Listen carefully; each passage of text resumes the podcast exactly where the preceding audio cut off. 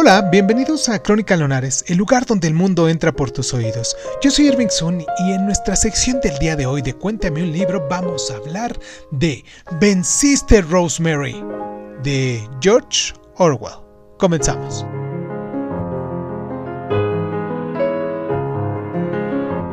Gordon miró con un odio inherente.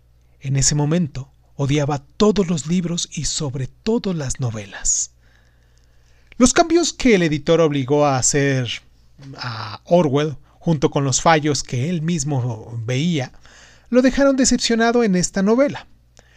Pero, mm, a pesar de todo, sigue siendo un retrato vigoroso y despiadadamente satírico de la vida literaria.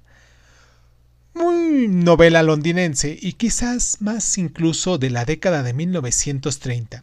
Venciste Rosemary describe los problemas del desventurado Gordon Kromschuk.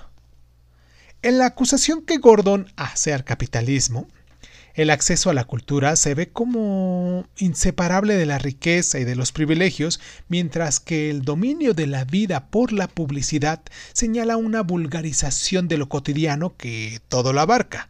Son señales de una existencia vana, de una civilización moribunda, la amenaza de un cataclismo inminente, un tema que Orwell desarrollaría más tarde en su novela En subir a por el aire, se cierne sobre toda esta narración.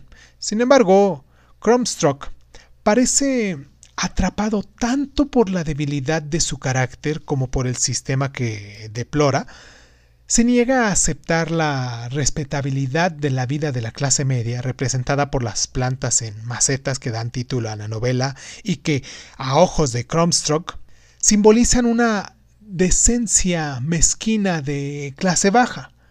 Con todo, esta novela rechaza la política revolucionaria por medio de atraer el cambio y sus intentos de abrazar la pobreza, viviendo como una anacoreta entre los desposeídos, mitiga sus sentimientos de culpa, y además, la novela ataca la ambigüedad de Cromstrock, preguntando si su rabia y desesperación deben interpretarse como una tragedia de autocompasión o como un genuino rechazo a la explotación capitalista.